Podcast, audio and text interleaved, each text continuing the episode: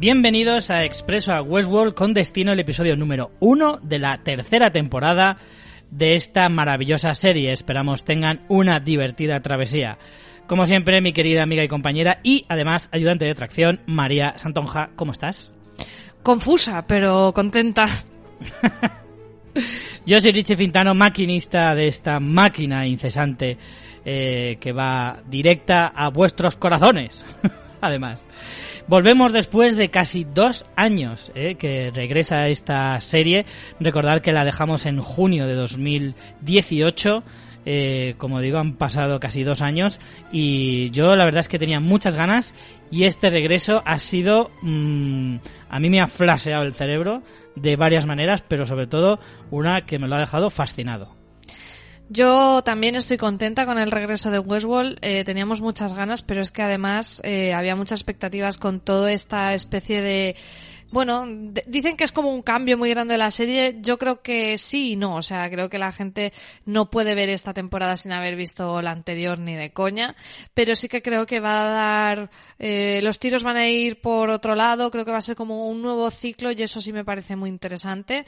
Y aunque debo decir que cuando vi el episodio me dejó un poco, bueno, un poco indiferente, un poco como que no, me parecía que era más vacío eh, lo que pasa siempre, ¿no? En un segundo visionado, eh, reflexionando, escribiendo y, viendo teorías, eh, la serie gana muchísimo. Sí, desde luego. Es una serie que inconscientemente, o sea, no, no puedes evitar que se te escapen cosas en un primer visionado. Es que es imposible absorber todo lo que te muestra eh, viéndolo una sola vez. Luego es cierto que analizando más detenidamente el episodio con este mismo recap que vais a escuchar ahora, seguramente os daréis cuenta de que hay muchas cosas que se os han podido escapar y otras que de hecho no es que se os hayan escapado, que si no investigas un poquito ya fuera del episodio no tienes por qué saber. Eh, porque ya son referencias culturales, históricas, etcétera, etcétera, que la serie mete ahí pequeños eh, easter eggs y que pues, nosotros os los vamos a ir descubriendo un poquito y que hacen que todavía la experiencia sea más enriquecedora. No quiero perder la oportunidad de deciros que si os habéis saltado el resumen de la segunda temporada y habéis venido directamente al recap de esta de este primer episodio de la tercera, yo os recomendaría que lo dejarais aquí solo un momento y escucharais ese resumen porque os va a venir muy bien para entender muchas cosas que pensáis que a lo mejor sabíais de la segunda temporada. Claro, claro, pero a lo mejor hay muchos detalles eh, de este primer episodio que se os escapan porque no os recordáis qué pasó en la segunda temporada. Así que yo, de verdad, os recomiendo mucho que no os lo saltéis y lo, y lo escuchéis antes de empezar este recap. Y ya sin más dilación, si te parece, María, vamos con la ficha del episodio y a empezar a analizarlo poco a poco. Eh, empezamos con el nombre del episodio, Parse Domine, que ahora luego os diremos que, a qué viene este título y qué significa exactamente. Su fecha de emisión, de emisión perdón, fue el 15 de marzo, que también tiene algo importante que destacar. La cadena se fue HBO España, como siempre. Episodio dirigido por Jonathan Nolan, guionista de la serie y creador junto a su mujer Lisa Joy. Y por supuestísimo, no puedo evitar eh, recordar que es el hermanísimo del maravilloso Christopher. Eh, y por último también eh, nombraros que la puntuación actual de, en IMDB de este episodio es de un 8,6, que no está mal, pero para ser Westworld la veo incluso un poco baja. Bueno, también esto sabes que va evolucionando cuando van pasando el tiempo, más gente la ve, yo no sé si todo el mundo la ha podido ver a estas alturas eh, y creo que que a mucha gente le puede haber pasado como a nosotros, que quizá en un primer visionado no le han sacado tanta chicha, pero os aseguramos que el episodio tiene y mucha. Eh, a lo mejor no tan obvia, pero cuando empiezas a escarbar un poco, eh, veréis que nos están contando mucho más de lo que aparenta de un primer vistazo. Y bueno, antes de empezar directamente con, la, con las tramas, vamos a separar eh, todas las tramas del episodio y vamos a ir contándolas una por, una. tramas, temas, vamos a hacerlo como podamos. sí, bueno, ya sabéis lo complicado que es explicar Westworld, lo vamos a intentar hacer de la manera más comprensible posible, pero antes, eh, dime María, ¿qué cosas debemos saber del mundo que está fuera de los parques, del mundo fuera de Westworld? ¿Qué cosas podemos aprender antes de analizar el episodio? Bueno, pues eh, como decíamos, eh, esto ha cambiado un poco. Lo principal es que vamos a ver bastante de fuera de los parques, o bueno, podremos el matiz aparentemente fuera de los parques, porque todavía hay muchos que teorizan que esto que hemos visto eh, sea otra recreación, otro parque. Yo no lo creo. lo creía en su momento, pero ahora mismo no lo creo. Pero bueno, ahí lo dejo. Para entendernos a día de hoy fuera de los parques, con la información que tenemos, vemos que no solo Delos es una gran compañía tecnológica, sino que tenemos otra que además tiene toda la pinta que va a ser la gran protagonista de esta temporada, que es Inside Inc. Inside Inc. que tiene una página web que se puede visitar, insideinc.com, que te hace entender bastante eh, sobre lo que nos han contado en el episodio, igual que lo hacen un par de trailers donde eh, vemos en, en, cada uno a uno de los dos fundadores de esta, de esta empresa, que luego hablaremos un poquito de ello. Inside Inc. tiene su lema que es Tell us who you are, we tell you who you can be. Es decir, dinos quién eres y nosotros te diremos quién puedes ser. En la web podemos ver todo el tipo de cosas que hacen, desde recomendarte música. O sea, es, muy curioso porque vemos cosas que ya eh, hay tecnologías que hacen y cosas que no hacen, pero mm, podrían llegar a hacer. Por ejemplo, eh, bueno, pues si te pueden recomendar música, te pueden decir qué te falta en tu vida para ser más completo, te pueden decir quiénes de tus relaciones personales son realmente tus amigos y quiénes no, cuál es tu trabajo ideal. Eh, vemos que es una tecnología por algoritmos en que tú das información y ellos te van eh, haciendo tomar las decisiones, como si los seres humanos ya no hace falta que tomen decisiones porque esta tecnología lo hace por ti. Y bueno, eh, lo que al final resuelve en cierta manera casualidad es que, bueno, esta tecnología, como siempre, eh, mantiene el status quo en el que se defienden los intereses de los ricos para que lo sigan siendo y los pobres, bueno, pues que estén ahí justito de la manera mm, con una economía justa para que vivan sin rebelarse. Es aparentemente como una meritocracia donde el algoritmo saca tu potencial, pero al final casualmente pues las cosas se quedan como están. ¿Y cómo se hace todo esto? A través de una inteligencia artificial que se llama Reboam, que es propiedad de esta Insight Incorporation que va a ser como el gran concepto, ¿no? Hemos tenido la forja, eh, hemos tenido el laberinto, pues aquí Reboam yo creo que va a coger ese estatus de gran concepto en la temporada ¿Qué sabemos de Reboam? Bueno, pues la crearon dos socios, por un lado Liam Dempsey y por otro lado un personaje misterioso que al que acaban llamando Serac.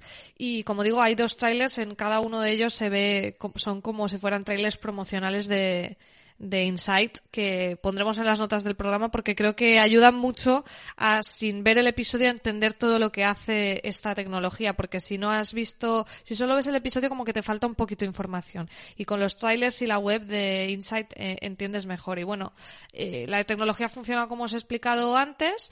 Y, y bueno, sí que tiene como una simbología el nombre. Existía una tecnología primaria, una inteligencia artificial primaria que era Salomon 0.6 que la programaron eh, Liam, Liam Dempsey y el compañero Serac. El nombre de Salomón viene de la mitología cristiana y es precisamente el padre de Reboam, que es como la nueva versión de esa tecnología que tenemos ahora. De hecho, el Salomón se refiere al rey Salomón. Exactamente. rey Salomón. Y Reboam es su hijo, que bueno, también la, la historia de este este rey de Israel también nos puede dar un poquito una idea de por dónde podrían ir los tiros, porque es un rey que, bueno, buscaba que su pueblo, que era esencialmente más nómada, se asentara y de, proporcionar conocimiento para ese pueblo que le diera poder.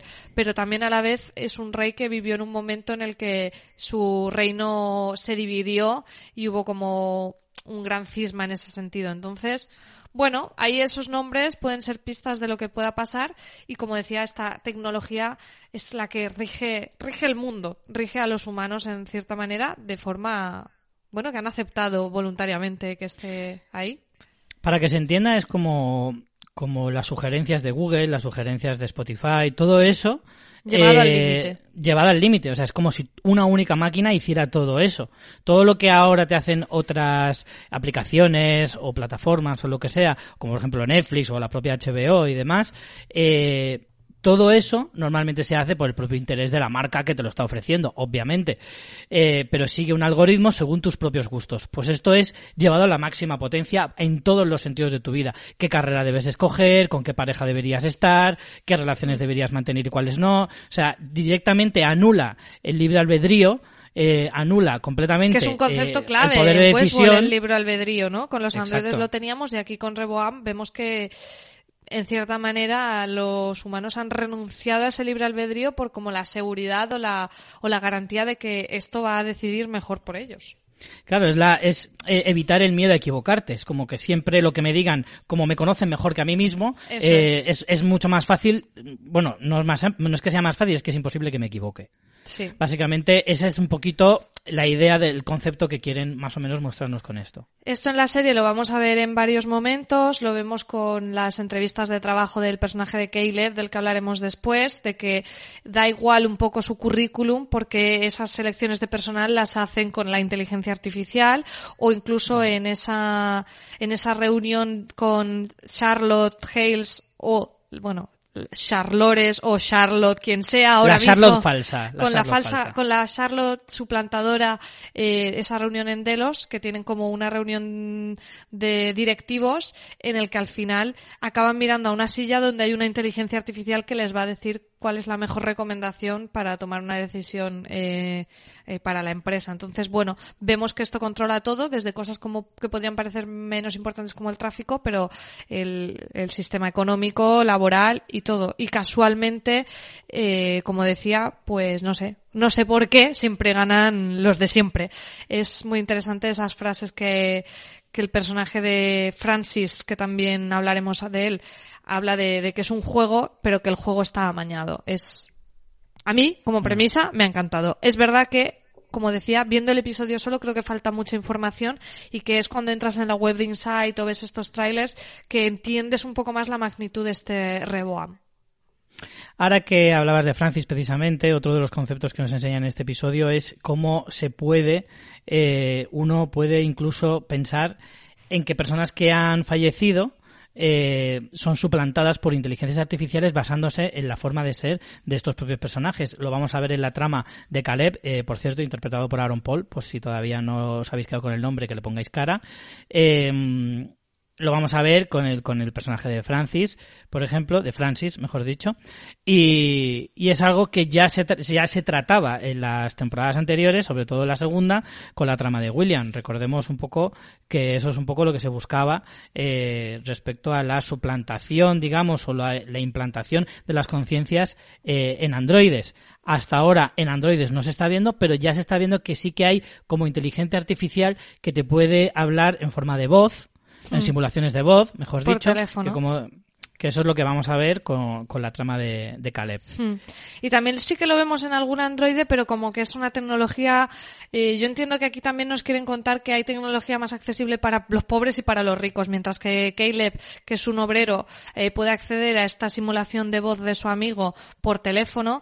Eh, tenemos un personaje del que creo que no se dice un- el nombre, pero que es un tipo pez gordo de Insight, alemán, déspota, bastante asqueroso, que no nos da ninguna pena que muera, que realmente después descubrimos que la mujer que tiene a su lado realmente es una anfitriona eh, con la conciencia de la mujer que él asesinó. Así que, bueno, veríamos como que no sé de qué manera o cómo de fallido fue lo que consiguió William con el James de los artificial, pero algo de eso sí está ya en el mundo real. Algo de eso ya, eh, eh, ya ocurre con voces de una manera más o menos fiable y con anfitriones. Lo que pasa es que, como decíamos, el juego tiene trampa, ¿no? Porque cuando Caleb escucha a su amigo Francis, que era muy cínico y era muy crítico, casualmente los mensajes que esta simulación le da mm, son de acepta las cosas como son, ¿no? Ah, No, no, no protestes Es como- demasiado. Una persona patrocinada, ¿no? Sí, huele un poco a tufillo que... ahí. En sí, eso. sí, sí. Y de hecho Caleb llega a un punto en que reacciona. Y, Sí. y eso, bueno, ahora luego lo, lo trataremos.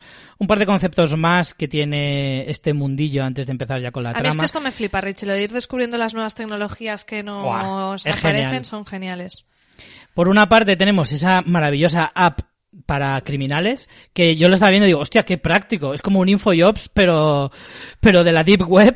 Además, es como que te la- va ofreciendo trabajos puntuales. Porque además sí, vas sí. ganando puntos, eh, es muy chulo, es muy guay. Yo esta trama quiero que la exploren, eh, lo de la app Rico y la gente que luego sale alrededor de esto, pero es genial. Son esos, Maravilloso. esos rebeldes un poco criminales.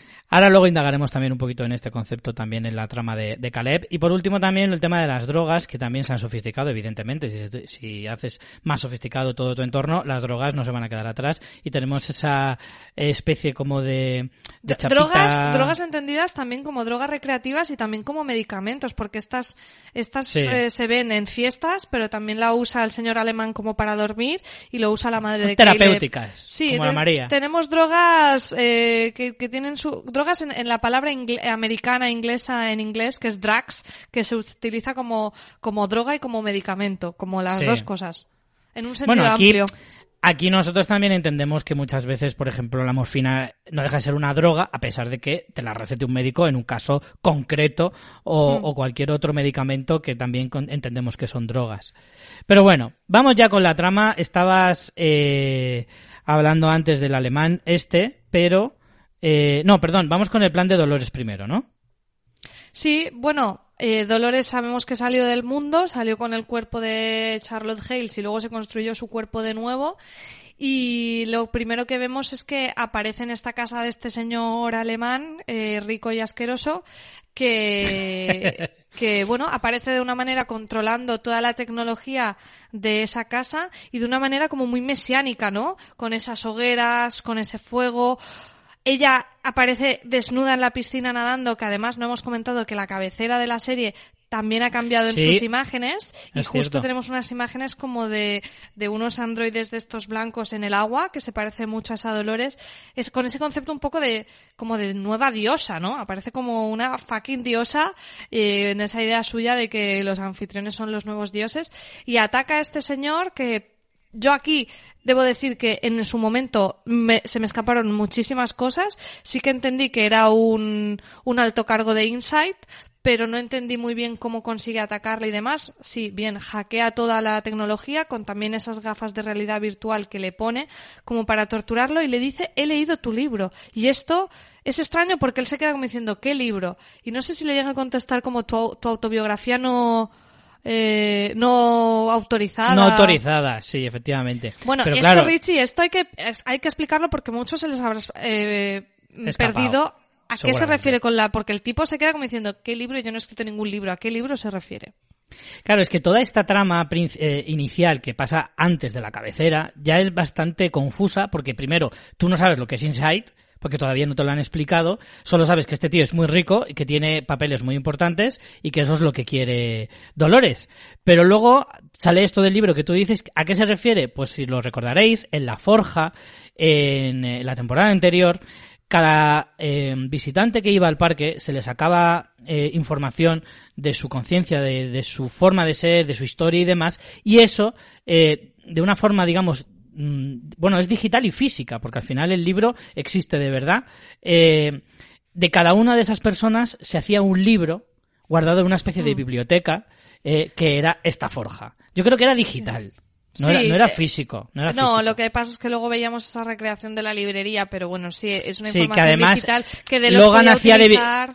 hacía una, una versión de Logan, hacía como de bibliotecario, Sí, que era quien gestionaba todo aquello y era quien les enseñaba todo. Y, y de hecho le enseña el libro de James Delos. Hmm. Entonces, a lo que se refiere Dolores en este caso, con que he leído tu libro, se refiere a que ha como leído su biografía no autorizada porque es eh, información que le han sacado del cerebro a este señor sin que él lo supiera. Por eso se queda catacroque de decir que libros, yo no escrito ningún libro. Sí, porque de los... Yo escribo, sus- escribía en un blog de joven, pero ahora ya no. Porque Delos eh, tenía esta, este parque recreativo, pero realmente todo lo que intentaba con ese parque era mucho más allá.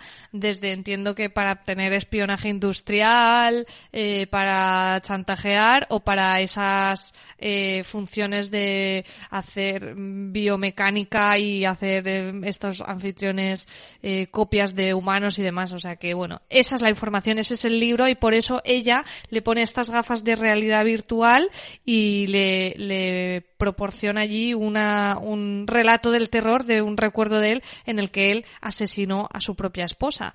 Y Además es que es muy guay porque es que tú eres Dolores y piensas, joder, macho, es que me lo habéis puesto en bandeja porque es que tenéis robotizado a- hasta el cartón de leche.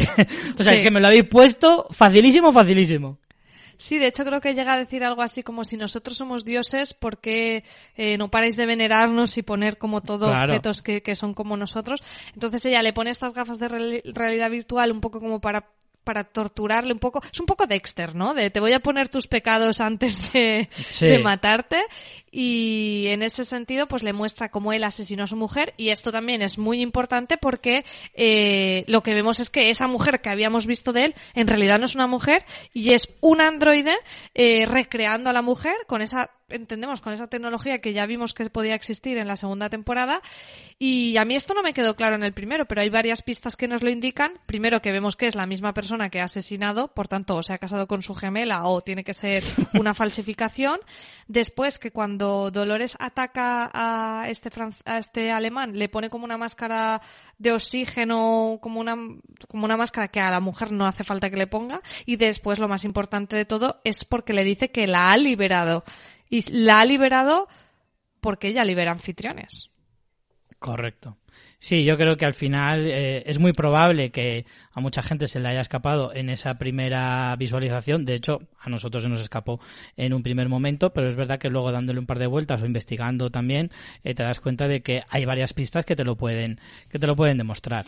Además hay una parte también muy interesante que la serie ya tenía desde las primeras temporadas y es de eh, es una visión como muy muy de género de, de romper esas cadenas de que las mujeres se liberen en la- los relatos de las primeras temporadas tanto Dolores como Maeve eran mujeres que eran usadas que eran objetos y que ahora se revelan. Y aquí volvemos a tener esa idea porque de nuevo Dolores ayuda a esta mujer que vemos que era una mujer que bueno que bueno que es la versión de un androide de una mujer que fue maltratada y asesinada. Así que que bueno esa idea que ya hemos visto anteriormente se vuelve a aparecer aquí en esta pequeña trama. Y como dices eh, Dolores eh, libera este androide y saca esa información que quería de, del alemán de con cargos y demás de Insight. Sí, de esta manera eh, consigue un poco, como de alguna manera entendemos que va acampando un poco a sus anchas ya por, por esta empresa, ¿no? Como tiene todos los archivos, tiene las autorizaciones, tiene prácticamente todo. Dice, dinero podría sacarlo de cualquier parte, pero no es eso lo que quiero de ti. Que además ha dicho aunque que dice, ya se lo, habe- ya se lo había quitado. No quiero que me falte tampoco. Ya lo poco, el poco tiempo que llevo en este mundo, sí que he aprendido que esto no quiero tampoco que me falte, que vuelve a la idea económica que hemos estado hablando de, de esos ricos y esos pobres, que yo creo que la temporada va a tirar mucho por ahí. Sí, sí, sí, sí. Eh, bueno, con esto ya eh, vemos la cabecera, avanza un poquito el episodio y podemos eh, encontrar un nuevo personaje que creo que va a ser bastante importante, que es el de Liam Dempsey Jr., eh, al que se acerca con una identidad falsa, que luego posteriormente es descubierta. Pero Liam en este Dempsey caso... Jr., que es el hijo de uno de los dos fundadores de Insight, que murió, de Liam Dempsey. Exacto, Liam Dempsey. Y el otro está en paradero desconocido, muy anónimo, muy secreto, que recuerda mucho a, a, a Ford y Arnold, ¿no? Esas parejas. Un poco sí, sí, un poquito sí. Aunque en este caso no conocemos al original, directamente nos vamos a su hijo, que él al final se confiesa como un, prácticamente un pelele. Sí lo parece no- un poco, ¿no? Un poco panoli. ¿Qué te ha parecido a ti este personaje? Sí, tal cual, porque es que además luego al final lo acaba reconociendo y dice, soy un hombre de pajas y yo apenas sé leer, o sea... si es que más o menos dice, no sé cómo funciona el bicho este, nadie lo sabe.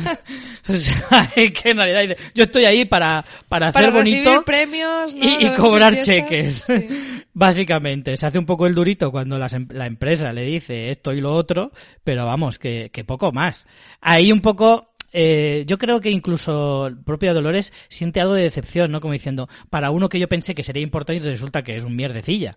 Sí. Pero bueno, no significa que no sea una pieza clave para su plan, porque realmente él sigue, ella sigue necesitando acercarse a este tipo porque no deja de ser, digamos, el dueño, aunque solo sea por nombre, eh, de esa gran empresa y por tanto de ese, eh, eh, como decíamos antes, Ryohan, eh, Rebohan, perdón, eh, que es esta máquina que él mismo explica a Dolores que fue su padre el que la, la diseñó y la creó. Que además, no, no contento con esto, dice, mi padre la, la hizo en un fin de semana, ¿sabes? Como el, que, como el que hace una estantería de Ikea y luego tardó 15 putos años en construirla. Y, dice, y, y yo apenas me sé vestir solo.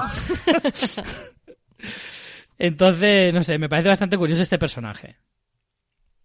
Lo que pasa es que, bueno, eh, Dolores utiliza para acercarse a él como una identidad genética falsa de una chica ucraniana que falleció, porque entiendo que les hacen, Mm. obviamente, análisis biológicos y bioquímicos y de todo tipo, eh, pero un- la mano derecha de, de este Dempsey, que entendemos que no es que sea su amigo, ni siquiera su subordinado, sino es alguien de la propia empresa. Aquí también vemos el poco poder que tiene este Liam Dempsey Jr., porque es alguien de la propia empresa que está ahí básicamente para que nadie pueda aprovecharse de este tipo.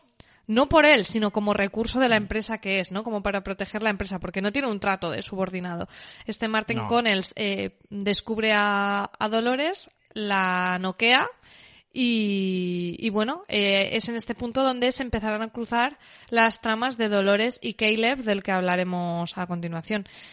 Eh, porque, bueno, como Caleb hemos visto que utiliza esta app de Rico para hacer sus trapicheos, eh, luego ahondaremos más. Uno de los trapicheos que le encargan es ir a llevar a este Martin Connells y a su grupo unas dosis de una droga como muy fuerte que es la que van a utilizar como para hacer, para liquidar a Dolores y, y fingir que ha sido una sobredosis.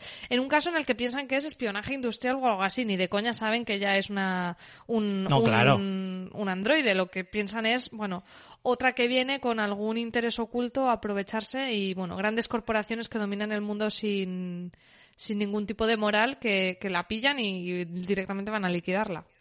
Hay que tener en cuenta que, claro, esta sociedad probablemente no sabe ni la misa a la mitad de lo que realmente pasó en los parques. O sea, sabe, la sociedad sí que llega a la noticia de que hubo una masacre, de que algunos androides se rebelaron y demás, pero no tienen por qué saber que alguno escapó. Claro. De hecho, creo que, de hecho, yo creo que a lo mejor ni, ni Delos ni Insight sabe que escaparon. Por lo tanto, eh, claro, nadie puede sospechar que Dolores es un androide. Y de ahí precisamente la incredulidad de este Martin Connells cuando intentan drogarla, intentan asesinarla y dicen, pero esta tía quién es? ¿De dónde sale? ¿Cómo tiene ese aguante con las drogas? si pesa 50 kilos.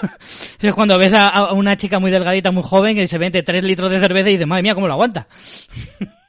Sí, lo que pasa es que ella se estaba haciendo la dormida para ir como a un lugar más eh, recóndito y ahí vemos esa escena brutal de, de acción en el que, bueno, ella trae un, co- un- trae un coche porque ella controla ya todo, la vemos con motos, con, o sea, está de killer absoluta, Buah, Eh, la total. escena es chulísima y, y re- se resuelve con que ella ya tenía previsto ahí un anfitrión creado como copia de Martin Connells al que sustituye. Y bueno, lo que no sabemos es quién habrá dentro de este nuevo anfitrión. Eh, entendemos que alguna de esas cinco perlas de las que salió de, de las que sacó de Westworld, de alguno, no sé, podemos hacer apuestas de a quién habrá metido, a, no sé, a Peter Abernathy, a Clementine, no, no tenemos ni idea de a quién ha sacado de ahí, pero alguien habrá metido en esa, en ese Martin Connells y bueno, de nuevo, es una manera de él acercarse, ya que como han descubierto su tapadera, como Dolores ya no podrá acercarse a Liam Dempsey, pero como Martin Connells suplantado, sí. Mm.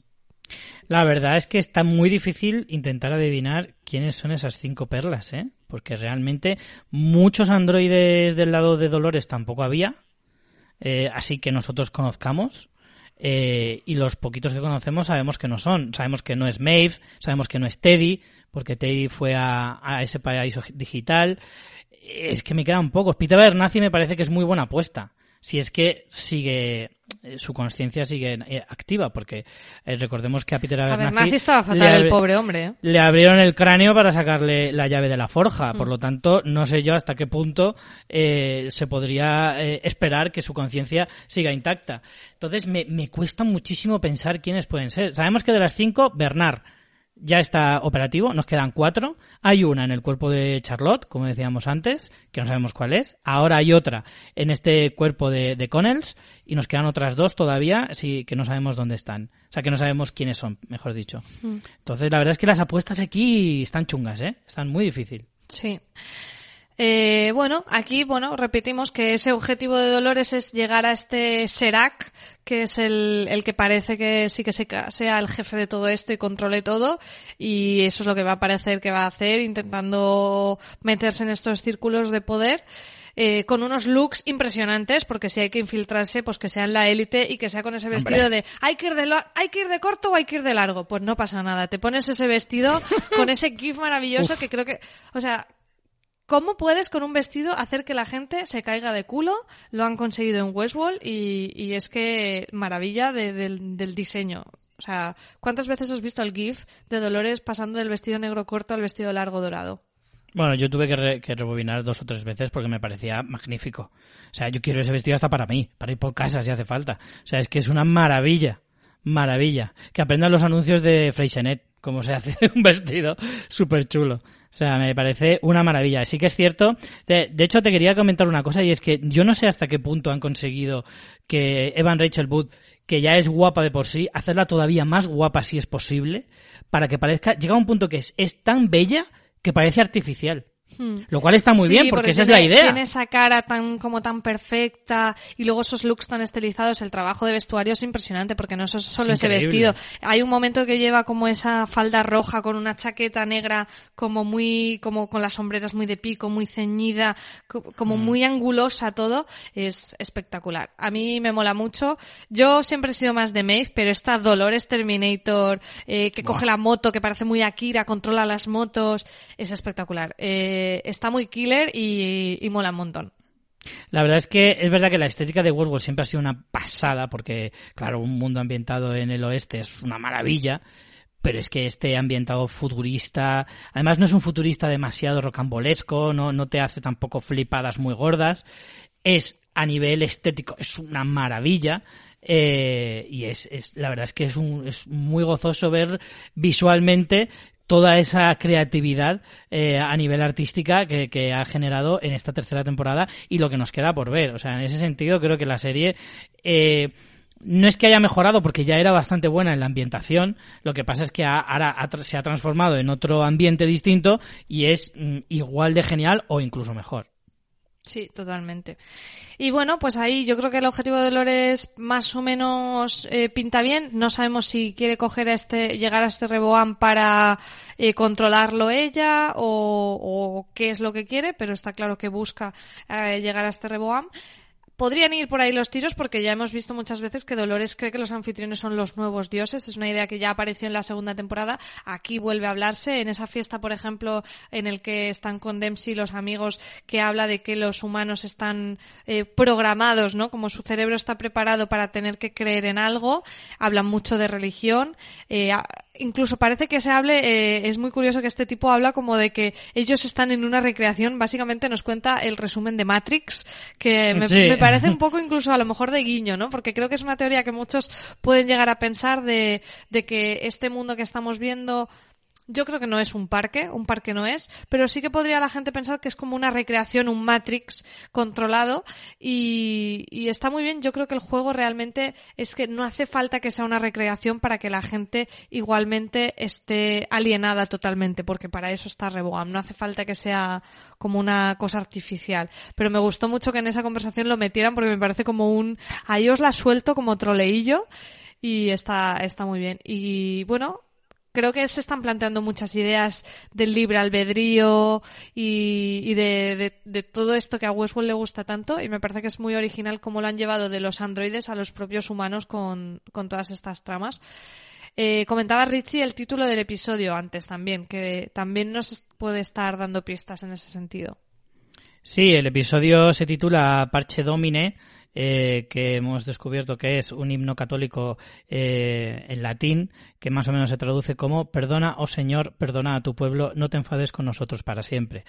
Eh, creo que es claramente una referencia a, a, lo que estabas hablando de que, de que Dolores se está endiosando un poco a sí misma o que tiene el convencimiento de que los androides son los nuevos dioses y que es como una especie de mensaje de la propia serie al personaje diciéndole eh, frena un poco, Terminator.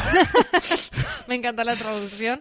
sí, Eh, más o menos es así. Del latín traducido más o menos dice eso. Yo creo que aquí nos está dando bastante, me parece como muy un resumen de lo que va a ocurrir, eh, porque aquí la clave va a ser el personaje de Caleb, de Caleb, Sí. eh, y creo que va a ser la que va a hacer que esta diosa, este señor, perdone a su pueblo. Mi teoría va por ahí, y si te parece, vamos un poquito hablar de quién es este nuevo personaje y después de cuál será esa relación entre Caleb y Dolores que creo que va a ser fundamental y, por ahí van los tiros. Creo que va a ser quien ayude, quien, le diga a este señor, a este dios que perdone a su pueblo. Sí, valga un poquito la, la afirmación, eh, Caleb va a humanizar un poquito a Dolores, va un poquito que da la sensación de que la, idea va un poquito por ahí. Eh, Caleb es un, es un hombre corriente, o sea, viene a ser un personaje que te enseñan eh, como una persona pues que es un poquito esclava de su época, eh, en el que vemos a un pobre hombre en una situación bastante complicada, es un ex militar que tiene una madre enferma, no queda muy claro cuál es la enfermedad de la madre, pero sí que más o menos se entiende que es una especie de demencia o Alzheimer o algo por el estilo. Eh, Caleb tiene que más o menos sobrevivir porque los cuidados médicos de su madre son excesivamente caros y con su puesto de ex militar eh, que trabaja en una eh, en la construcción no le llega eh, evidentemente pues tiene que tirar un poco de lo que puede y aprovechar esta app rico de la que hablábamos antes con esos trabajos eh, un poquito al margen de la ley y, y básicamente es eso un, un pobre hombre que se ve en una situación muy extrema y que de casualidad acaba encontrándose con, con Dolores al final del episodio. Pero antes de llegar a ese punto, hay varios eh, matices en toda la trama de, de Caleb, que yo la veo un poco como muy introductoria del personaje, aunque no me ha, me ha, parecido un poquito como, bueno, venga, me tengo que tragar esto porque tengo que conocer al personaje, no puedo ir así de nuevas, pero que me ha, mm, no te voy a decir que aburrido, pero como que, en fin, me ha interesado bastante poco. Yo creo que es que, como dices, es bastante introductoria y creo que mm, cuenta más de lo que aparenta a simple vista porque también es una manera de acercarnos a, a ese mundo real, como decías, con lo de la app, con esa, esa sensación de que el mundo está un poco alienado, él, él es un ex militar, tiene estrés postraumático, va al psicólogo, en ese momento no entendemos muy bien qué pasa, ¿no? Porque vemos que tiene esa relación con este tal Francis que parece que es una relación muy estrecha, pero en cambio no le coge el teléfono y no entendemos muy bien por qué.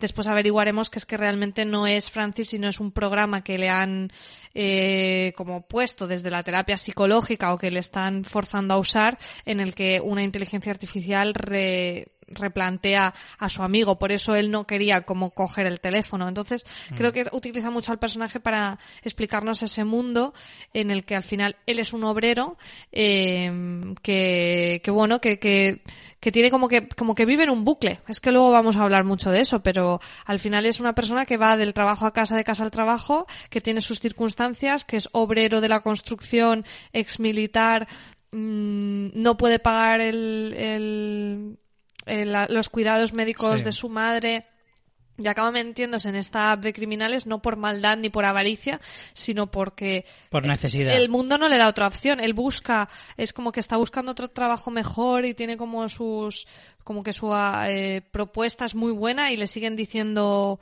que no todo el tiempo.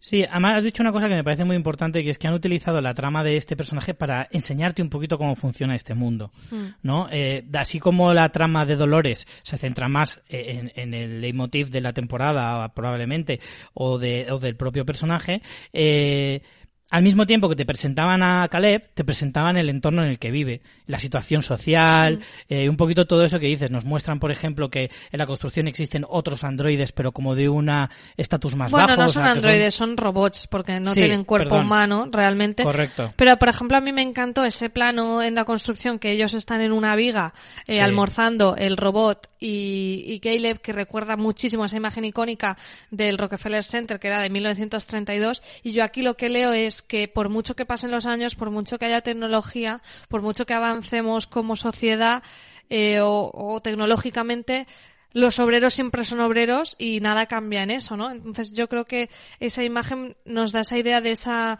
de ese status quo que se que se perpetúa en el que al final siempre ganan los mismos y siempre pierden los mismos.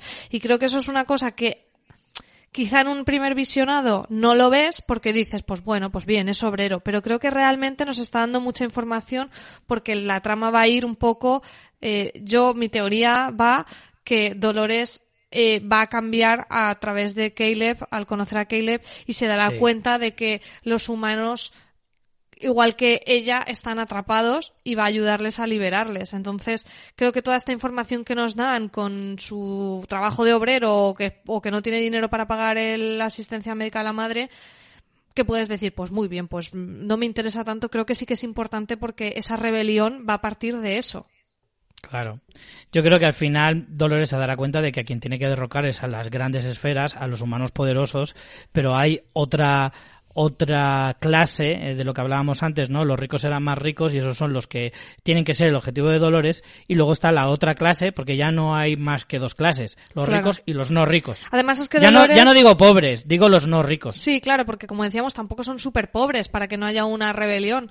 Pero además, Claro. tú fíjate una cosa, es que Dolores, ¿con qué humanos ha tenido contacto? Con la gente que va a los parques de Westworld, que son Claro. esos ricos. Ella no conoce otra cosa. Ella la versión de los humanos que tiene es de esa élite despiadada. Entonces, eh, yo creo que la cosa irá por ahí.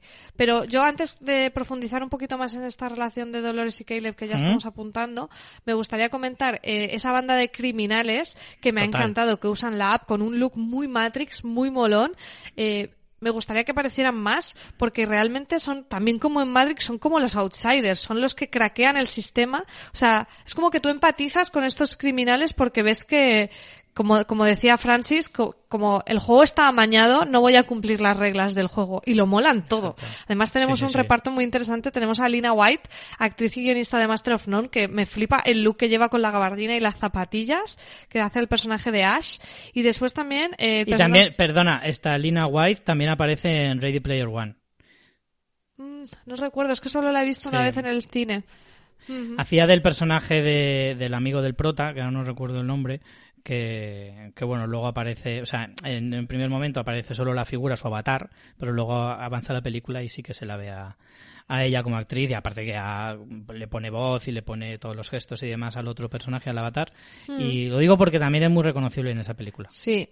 Y después alguien que para nosotros desde aquí es menos reconocible, pero el personaje de Jiggles está interpretado por Marshawn Lynch, que es un jugador de fútbol americano que, bueno, pues allí, pues, que aquí no, no seguimos este deporte, pero probablemente allí, pues, mucha gente lo haya reconocido, que además es este personaje que tiene esa camiseta tan molona con Sí. las frases que, que va diciendo como su estado de ánimo y, y me gustaron mucho con ese troleo eh, que hackean las cámaras de vídeo para que no les capte a ellos, con el sonido para putear a los demás, como que so- ese sonido que, que les es un poco como un despertar, ¿no? Es muy Sí. Matrix, me encantó.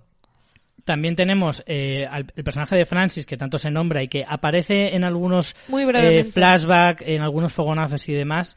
Pues la persona que le interpreta no es otro que el cantante Kid Cudi, que es bastante famoso dentro de la música electrónica y demás. Eh, también tenemos ahí ese pequeño cameo, ese pequeño, esa pequeña curiosidad, así un poco de, de- del reparto, solo en este primer episodio, pero veremos a ver eh, si tenemos en este primer episodio todos estos cameos, lo que no tendremos en el resto de la temporada. Aquí hay ya por último, antes de hablar de la relación de Dolores y Caleb, aquí yo creo que hay una clave que además responde una de las, de las cosas para mí bastante, de forma bastante clara. Mucha gente está teorizando si Caleb Caleb será un anfitrión o un humano por algunas cosas que hemos visto de que nos hacen esa idea del bucle, la vemos también muy claramente en, en Caleb. Yo creo que es 100% un humano porque creo que es lo que va a lo que va a relatar es esto que estamos apuntando de, de que va a hacer que Dolores vea a los humanos de otra manera y entonces yo esa teoría la tengo bastante clara, aunque haya gente que esté eh, apostando porque sea un anfitrión. Y después me resulta muy curioso cómo Caleb está como huyendo de esas relaciones falsas, ¿no? Cómo se desespera cuando atiende, eh, cuando atiende esa llamada de un, de un reclutador de trabajo que le dice que, su, que, que lo han rechazado para el trabajo y acaba diciendo, perdona que te pregunte, pero eres una, eres un humano y el otro se queda en silencio porque es una inteligencia artificial como cuando habla con Francis llega un punto que se enfada porque dice es que Francis nunca hubiera dicho eso y también como que cancela su suscripción. Es muy curioso porque él está como rechazando cualquier relación que no sea real y de repente va a conocer a Dolores, que va a ser un robot, pero probablemente vaya a ser una relación mucho más real. Por eso yo creo que el camino va a ir mucho por cómo Dolores va a descubrir también su humanidad a través de Caleb. Y además, un punto curioso cuando eh, Caleb está yendo a hacer esa entrega de drogas, que va a ser ese punto de unión que ya hemos comentado entre las dos tramas.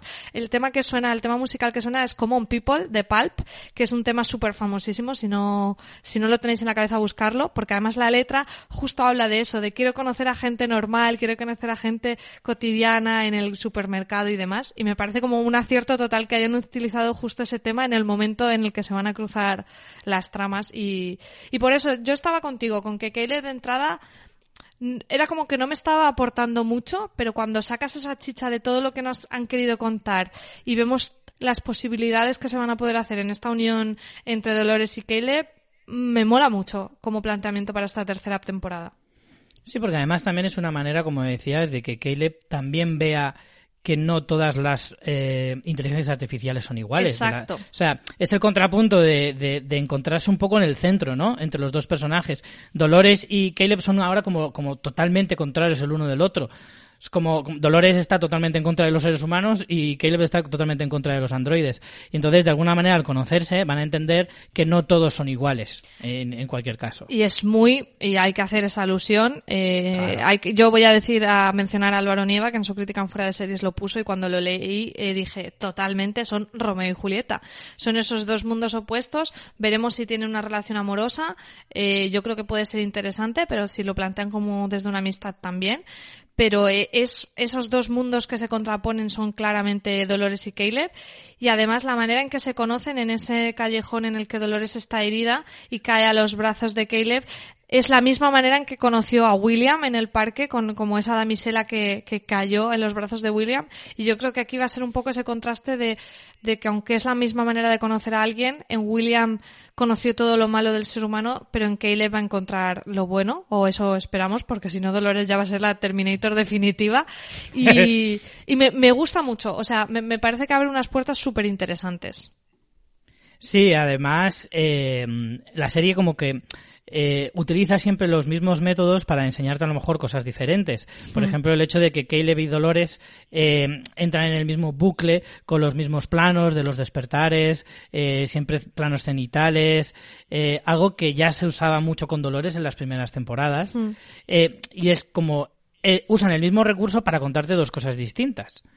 O, o, a lo mejor son distintas pero al mismo tiempo son iguales, porque al final te está contando la historia del despertar de Caleb, en hmm. cierto modo, ¿no? Es un poco que se dé cuenta de que el mundo también funciona de otra manera, hmm. eh, que, la, que no todos los androides, de la misma manera que Dolores encuentra que no todos los humanos son iguales. O sea, al final es como la misma historia eh, opuesta y, y e, e, idéntica al mismo tiempo. Sí, por, por esos planos esos ha sido sentidos. que la gente ha dicho que pudiera ser un anfitrión porque han reconocido esos planos, pero yo creo que lo que te están diciendo no, no es que sea un anfitrión, no. te está diciendo que los humanos pobres viven en un bucle y viven atrapados y no tienen libre albedrío por culpa de este reboam en parte, eh, igual que lo estaban los anfitriones. O sea, creo que eso es deliberadamente así en la realización, como dices, para, lo, lo has explicado muy bien, para contarte mm eh, algo que tiene puntos en común, pero que no necesariamente es que Caleb es un anfitrión.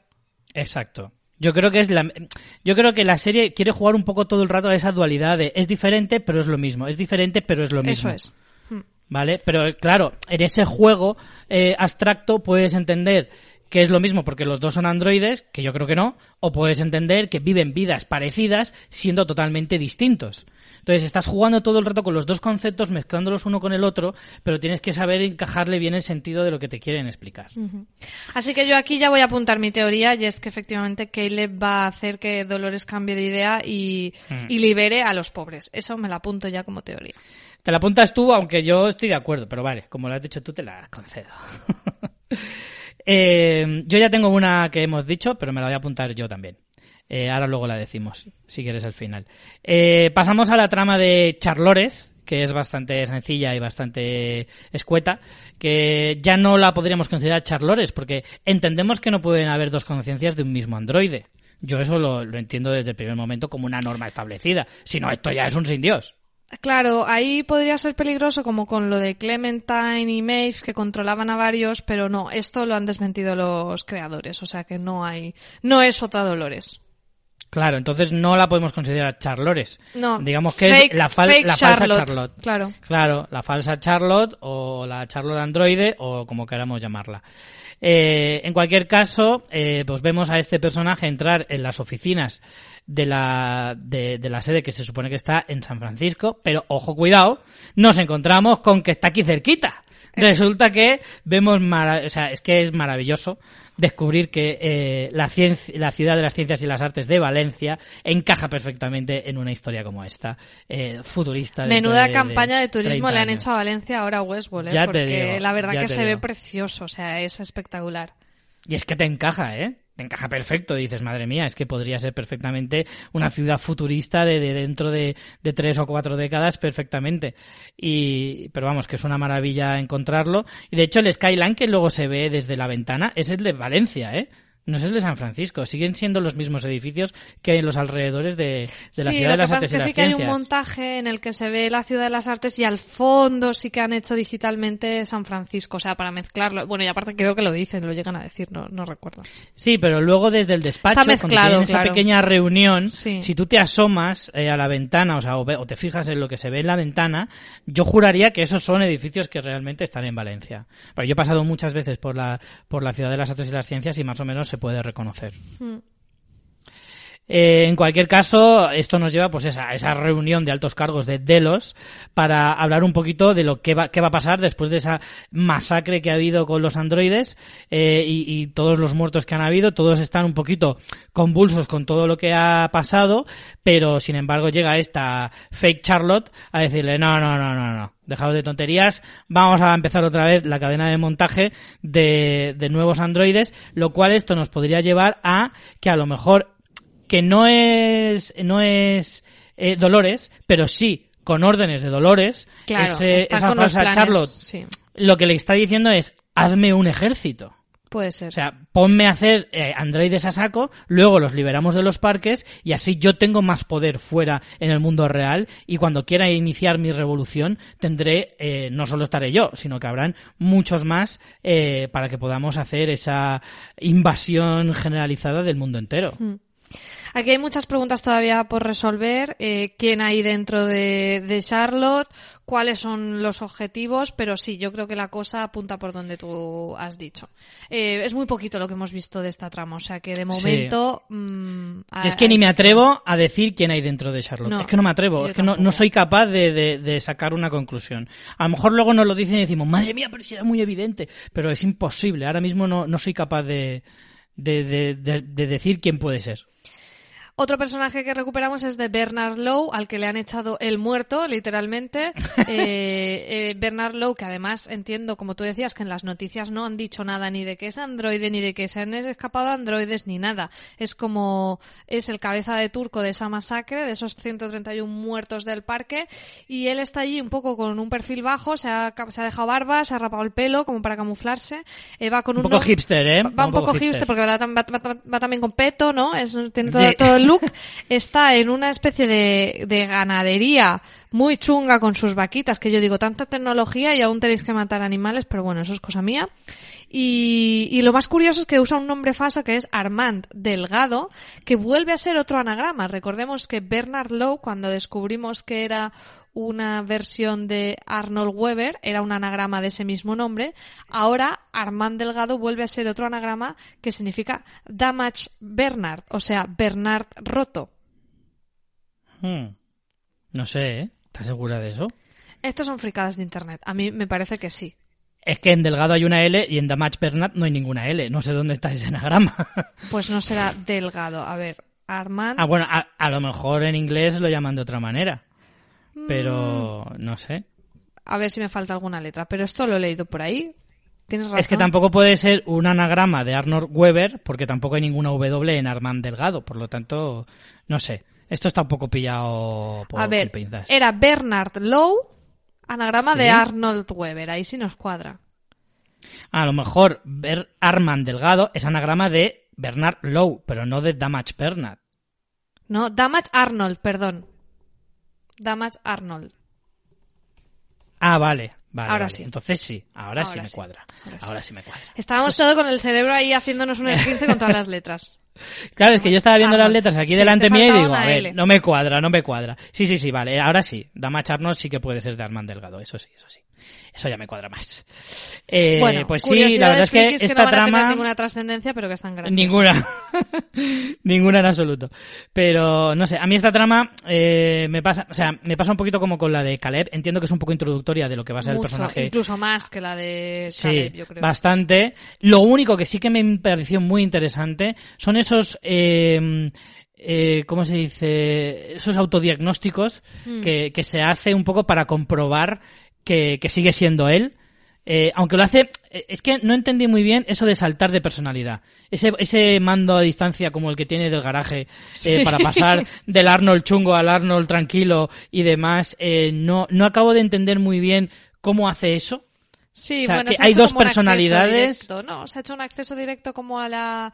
Es como iniciar sesión, ¿no? Tiene dos sesiones Eso es, distintas. tiene como dos sesiones y yo creo que, como hemos comentado en el resumen, si no lo habéis escuchado, el resumen de la segunda temporada, hay que recordar que, eh, que eh, Dolores mm, mató a Bernard, aunque luego lo sacó del parque. Entonces podemos entender que ha habido una elipsis en que Dolores ha liberado a Bernard, pero claro, como que aquí ninguno de los dos se tiene que fiar mucho del otro, porque Bernard mató a. Dolores y Dolores mató a Bernard, con lo que yo entiendo que él eh, está ahí como con miedo de que Dolores le pueda estar interviniendo o, usando de alguna manera. Entonces es un chequeo que él hace por esa por esa paranoia y él bueno está ahí como disimulando, pero hay un par de tipos compañeros de trabajo que lo descubren porque las noticias está saliendo como responsable de la masacre de la masacre de Westworld y él bueno activa con el mando a distancia como dices ese modo de robot, podría mo- ponerlo en modo mega asesino, pero bueno, lo pone en modo mm, Modo moderado. moderados, claro, para que no Me mola porque es como, como el Call of Duty. Si quieres, eh, tienes el modo leyenda, el modo sanguinario, y este, no, este es modo moderado. Claro. ¿Vale? En plan, bueno, te pego, pero no te mato. Claro. que está bastante, aunque creo que al final los acaba dejando, si no muertos casi. Eh, Bueno, es que él siempre yo- ha sido más sensible, sigo- ¿no? El, el trato con Sí. él, sí. No es la visión de Dolores, que me ha hablado. ¿Con quién ha tratado Dolores? Con William. Pues Claro. Bernard con los humanos que ha tratado han sido otra cosa, entonces es como más sensible. Yo sigo con la teoría de que. Y más, mira, me voy a apuntar esa teoría. Tenía otra, pero. Bueno, a lo mejor cojo las dos, ya veremos. Eh, yo tengo la teoría de que mm, esta Dolores ha despertado a Bernard porque tiene un objetivo oculto que todavía no sabemos. Y que lo va a usar para algo. Quizás sea para liberar a esos androides eh, del parque, porque. Por cierto, lo último ser. que sabemos de Bernard es que está en Filipinas y quiere irse a Westworld, quiere volver al parque Sí. Quiere entrar de nuevo, eh, lo va a hacer de forma un poco clandestina, eh, parece ser, eh, y yo creo que efectivamente, no me aventuro que sea para eso exactamente, pero sí que Dolores tiene un as en la manga guardado con Bernard y que en algún momento lo empleará para algún fin suyo. Mm, a lo mejor sin que el propio Bernard se dé cuenta. Por y de ahí favor. precisamente esos autodiagnósticos de Bernard. El pobre Bernard, ¿alguna temporada estará haciendo algo sabiendo lo que hace o va a estar siempre por ahí? Probablemente no. Una cosa que no hemos comentado es que en los trailers estos que vemos que son como promociones de Insight, que se ve la tecnología de Reboam, se ve como una simulación gráfica que es negra de unos puntos negros sobre blanco con un círculo Sí. donde se desatan unos picos que eh, se desatan, de hecho ahí es donde vemos que estamos en el 2058 y pone las localizaciones y pone anomalía detectada, anomalía detectada. eh, estas anomalías, creo que ahí también es donde aparece lo de Filipinas y yo creo que ahí las anomalías son estos androides que están como perturbando ese sistema. Entiendo Sí. yo, pero no estoy segura. Pero entonces podemos entender que esa, esa Reoban... Es consciente de lo que está Rebohan, pasando.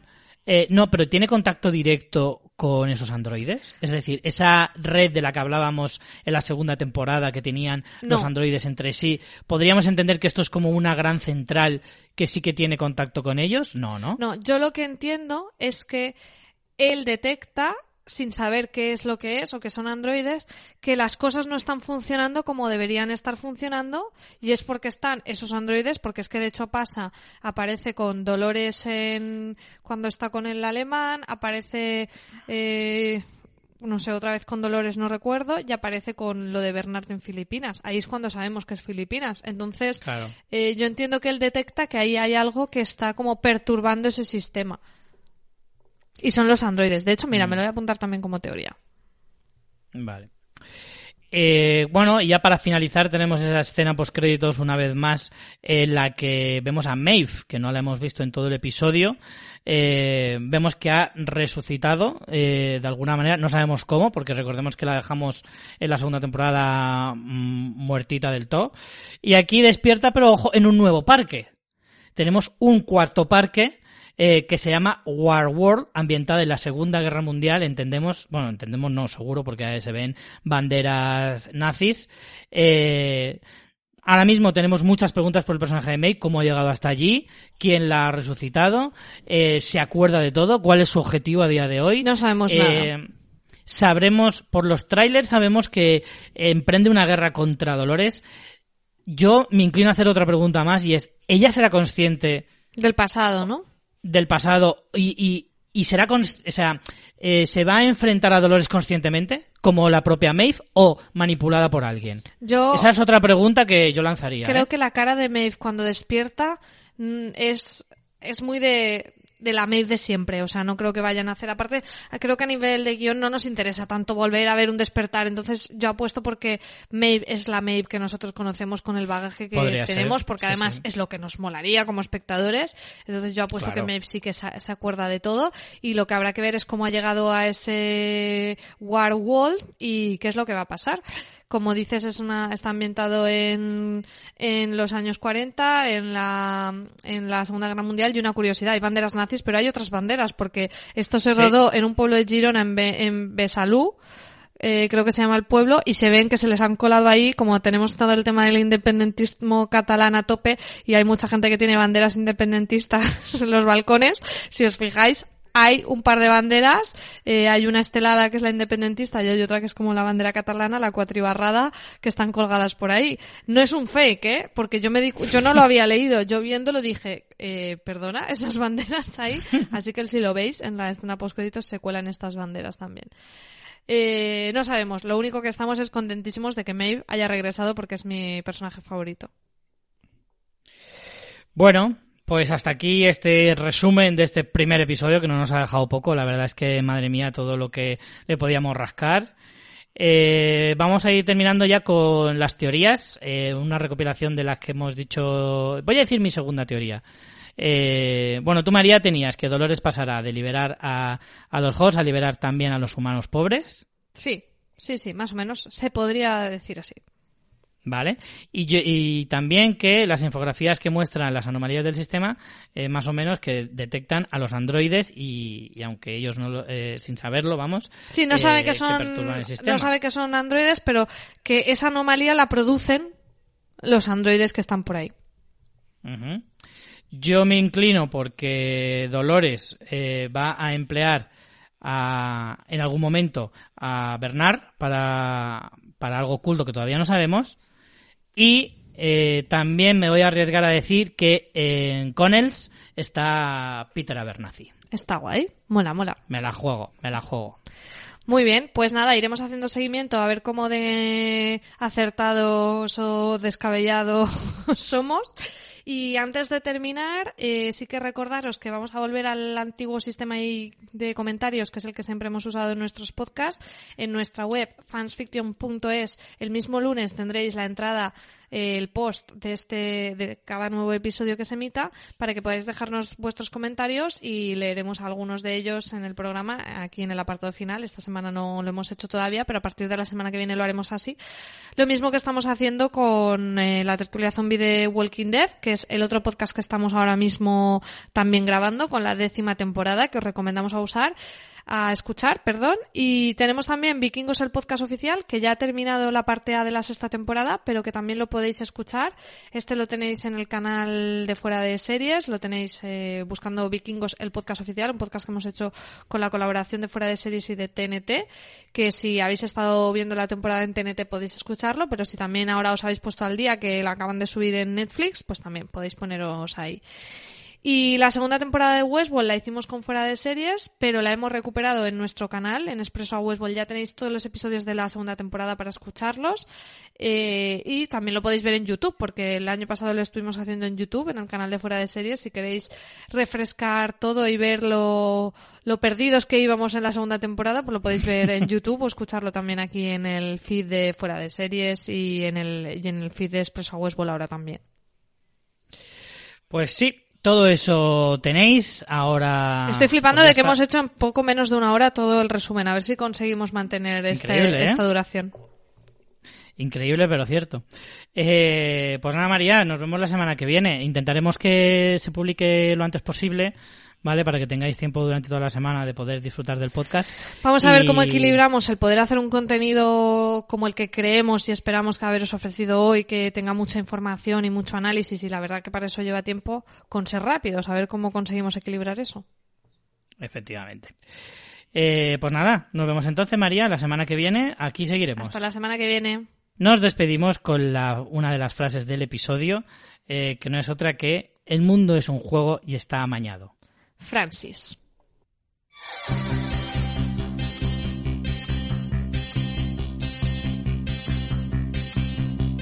She came from Greece, she had a thirst for knowledge. She studied sculpture at St. Martin's College, as well I.